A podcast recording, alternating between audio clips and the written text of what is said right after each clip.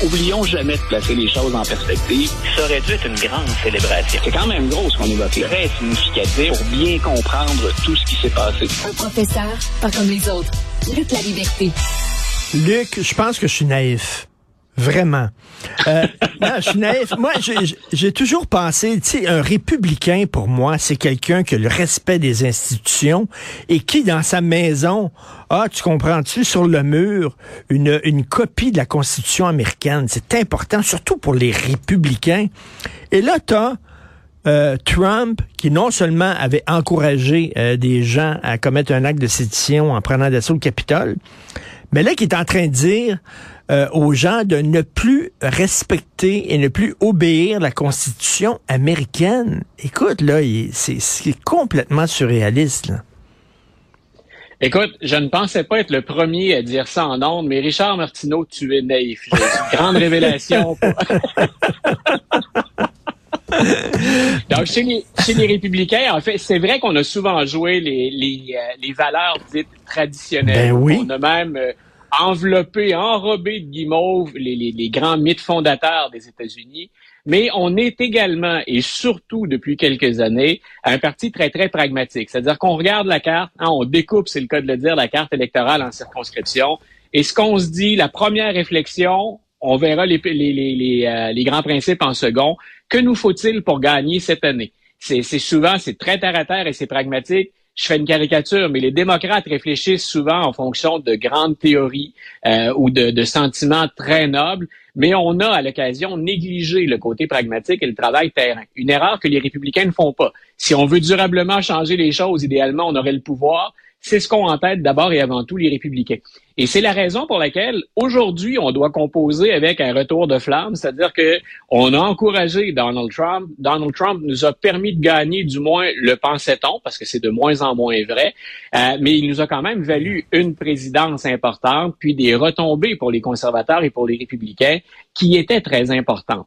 Maintenant, on est aux prises avec un, problème qui qui est un brin différent. Maintenant qu'il est tombé dans la colonne des déficits hein, ou des, des pertes Donald Trump, c'est pas encore clair à quel point parce qu'il a encore ses appuis. Comment fait-on pour prendre nos distances euh, sans perdre la prochaine élection ou sans se condamner pour un cycle électoral? Alors on en est là. Mais tu as raison. Ça, ça les oblige parfois à des contorsions, puis à des, à des manœuvres qui sont très, très, très loin de ce qu'on aime bien mettre de l'avant. Mais là, tu as, Donald Trump qui euh, semblait être jaloux de certains dictateurs, de leur pouvoir qu'ils avaient, qui aiment pas la presse, qu'ils appellent euh, euh, toutes sortes de noms, ils aiment pas la presse libre, qui demandait, il disait qu'un président pouvait être président quasiment à vie, le nombre de mandats qu'il veut, et là, qui dit qu'il respectait pas les institutions comme le Capitole, et là, qui dit même qu'on devrait arrêter d'obéir de, aveuglément à la Constitution. Ben, je m'excuse, mais il y a un mot pour ça, c'est dictateur, là. Vraiment? Mais Écoute, on, l'a vu hier avec l'Allemagne. Hein? on apprenait qu'il y avait un groupuscule qui avait tenté un coup d'État s'inspirant des mêmes thèses qu'on évoque aux États-Unis et que qu'endosse euh, Donald Trump. C'est cette idée hein, qu'il y a un État profond, c'est nourri par QAnon, euh, on a l'impression à l'intérieur du monde occidental qu'il y a de ces mouvances. Euh, et elles sont, selon le pays, plus ou moins importantes. Dans le cas des États-Unis, c'est Donald Trump qui a été finalement le, visage le plus connu, puis probablement le plus controversé de cette mouvance-là. Mais c'est toujours en, c'est toujours en place aux États-Unis et c'est troublant. Euh, on a devant ah. la Cour suprême, là, on a commencé à écouter ça hier, euh, on a des gens qui disent, euh, et ça vient de ça vient de la Caroline essentiellement, mais on a dit euh, les législatures d'État devraient maintenant pouvoir décider ou gérer, décider carrément du résultat d'une élection présidentielle. On a déjà évoqué ça tous les deux. Hmm. C'est très décentralisé aux États-Unis. Il y a énormément de pouvoir entre les mains des États. Mais là, ce qu'on dit, c'est non seulement chaque État gère l'élection fédérale, mais pourrait en décider également l'issue. Et ça laisse énormément de place aux élus. Ce que ça sous-entend, puis là, jouons-le des deux côtés, c'est parce que si on applique la, nouvelle règle, elle serait applicable à tout le monde, c'est que ben, les démocrates n'aiment pas les résultats dans un État plus démocrate. On a la possibilité d'invalider. Et de l'autre côté, les républicains n'aiment pas le résultat, comme ça a été le cas de la dernière élection, puis des élections de mi-mandat, parce qu'on est déçus. Euh, ça veut dire que les législatures d'État auraient le droit de s'opposer sans même qu'on puisse recourir aux tribunaux de chacun de ces États-là.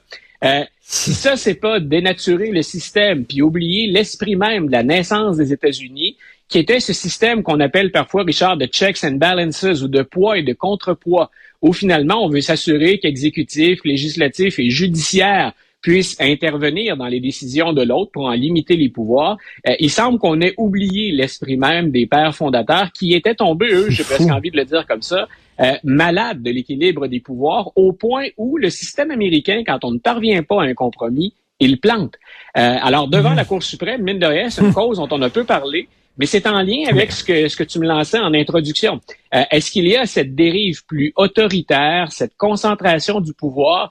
Moi, je n'ai pas arrêté de répéter depuis au moins un an il y a quelque chose d'inquiétant qui se passe aux ben, États-Unis. Et j'espère que le système pourra résister à ça. Et autre chose inquiétante, il y a une dame qui fait des sites Internet pour les gens qui se marient ou qui célèbrent leur 60e anniversaire de mariage, 50e. Bon.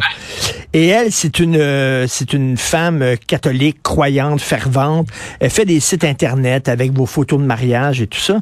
Et là, elle se bat devant la Cour suprême pour avoir le droit de refuser euh, d'offrir ses services à des couples gays parce que ça va contre ses croyances. Et là, euh, Luc, il y a six juges républicains de la Cour suprême qui semblent pencher en sa faveur, ce qui ouvrirait la porte aux commerçants de pouvoir choisir leurs clients, c'est-à-dire t'es noir, je te sers pas, t'es gay, je te sers pas.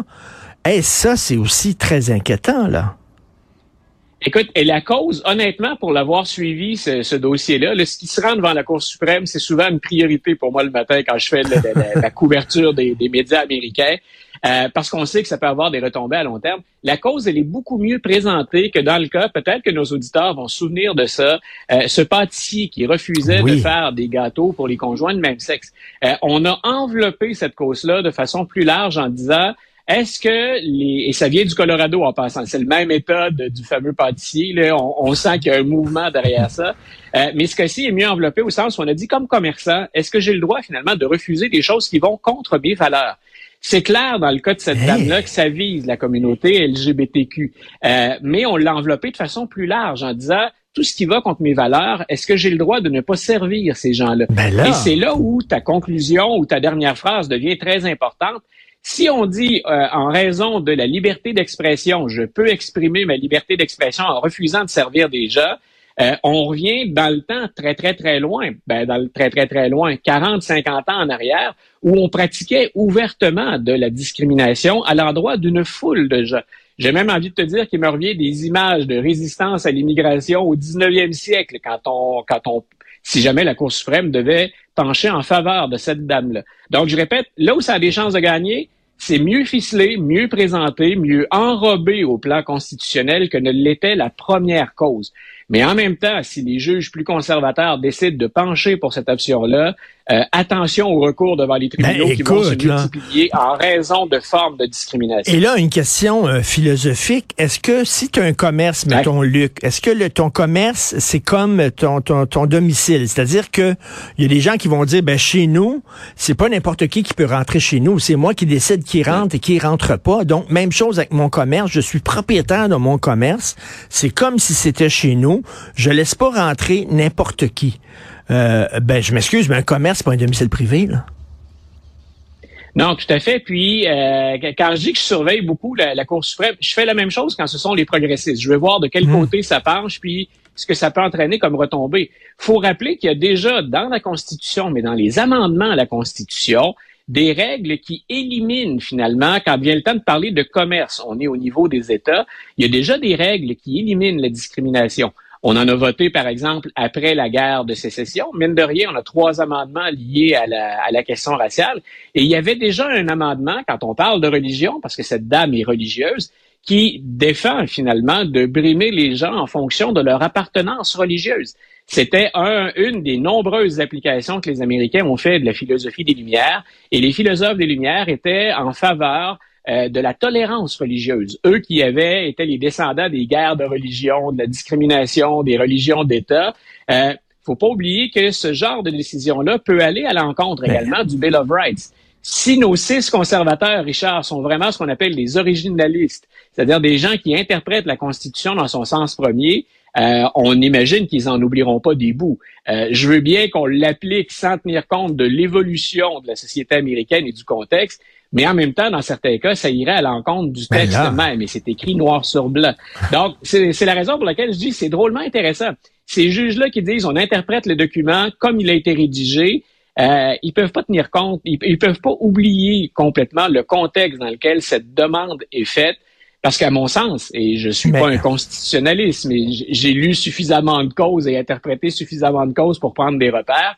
Moi, j'ai bien hâte de voir l'ouverture qu'on fait à de nouvelles formes de discrimination qui sont déjà interdites de par le contenu même des amendements Mais- de la Constitution. cela dit, tu peux prendre 10 constitutionnalistes autour d'une table, puis ils seront pas d'accord. hein. Chacun a sa lecture Oui, des choses. fait, Et en, voilà. en- en terminant, euh, Luc, euh, je t'amène sur Ouais. des sujets que tu n'avais pas prévu euh, parler, mais tu es bon comme ça, toi. On peut, on peut improviser avec toi. Luc, quand on parle de racisme, on a bien sûr dans la tête le racisme contre Ouais. les Noirs. On a George Floyd en tête. Il y a un racisme très pernicieux, mais très présent euh, un peu partout en Occident. Malheureusement, c'est le racisme contre les Juifs et on en parle peu. Et on vient aux États-Unis justement de démonter là euh, un- un- une opération. C'était un attentat euh, qui visait en particulier la communauté juive. Et dans toutes les théories du complot, quand tu grattes un peu toutes les théories du complot, on finit tout le temps par dire c'est la faute des Juifs. Souvent. Et je sais pas, je suis co- je suis content que tu m'amènes là. Tu vois, on improvise, mais finalement, c'est une des c'est une des choses que- qui, qui m'a étonné hier aussi. Euh, on parle souvent de Kamala Harris, à quel point elle est dans l'ombre, à quel point elle ne parvient pas à se démarquer. Puis, si jamais M. Biden devait ne pas revenir en 2024, euh, on la voit sur les rangs. Euh, ben hier, elle s'est encore fait voler un peu la vedette, et cette fois-là, c'est par son époux. Et c'est en lien avec ce que tu es en train de raconter. Il y a une montée de l'anti- de l'antisémitisme aux États-Unis. Non seulement ça a toujours existé, mais il y a une montée bien réelle. Et c'est l'époux de Kamala Harris qui, hier, en raison de sa religion, menait les discussions et animait la sensibilisation autour de ce... Est-ce qu'on peut parler de complot? Peut-être qu'on n'est pas rendu là. Mais il venait témoigner du fait qu'il y a une montée de l'antisémitisme. C'est le second gentleman. Ah, donc, aux États-Unis, il, est le premier à faire ça, M. Emhoff, un homme dans un rôle qui jusqu'à maintenant avait été réservé aux femmes. Et il semble que M. Biden ait profité de, de- de sa présence autour de la Maison-Blanche pour lui confier ce dossier-là de sensibilisation à l'antisémitisme. Et je répète, euh, on pourrait avoir des opinions là-dessus. Les faits sont clairs, les statistiques sont claires. Il y a une montée de l'antisémitisme. Ben écoute, un, peu partout, en. France aussi, là. Et euh, Luc, Oui, c'est très, c'est très correct de critiquer Israël. On peut critiquer les positions euh, d'Israël, par sûr. exemple sur les territoires occupés, et tout ça. Mais euh, il faut Ouais, se rappeler M. Biden que vient de le faire. il faut se rappeler qu'il y a beaucoup de Juifs, eux autres même, des Juifs de gauche, qui critiquent les positions d'Israël. Il y a beaucoup de Juifs qui sont pour les Ouais. deux, euh, la cohabitation entre les, les, les, les- les Palestiniens et, et- et les Israéliens. Euh, mais là, de dire tous les Juifs, euh, on va les pointer du doigt, je m'excuse, mais c'est du racisme.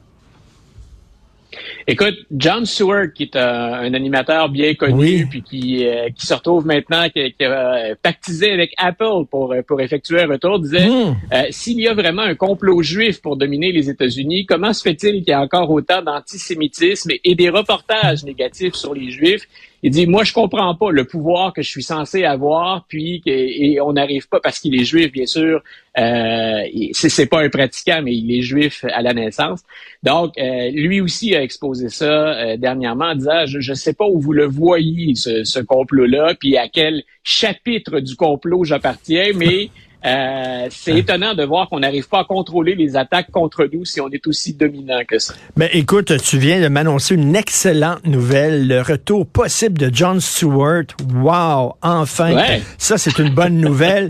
Et il faut rappeler aux gens, hein, s'ils ont du temps, dans le temps des fêtes, là, lisez The Plot Against America de Philippe Roth. Ah ouais. C'est, Un grand classique qu'on aime beaucoup, beaucoup tous les deux et qui est plus, qui est, qui est plus criant de vérité que jamais. tout à fait. Toujours un plaisir, Luc, de te parler. Merci. Bonne semaine. Bonne semaine.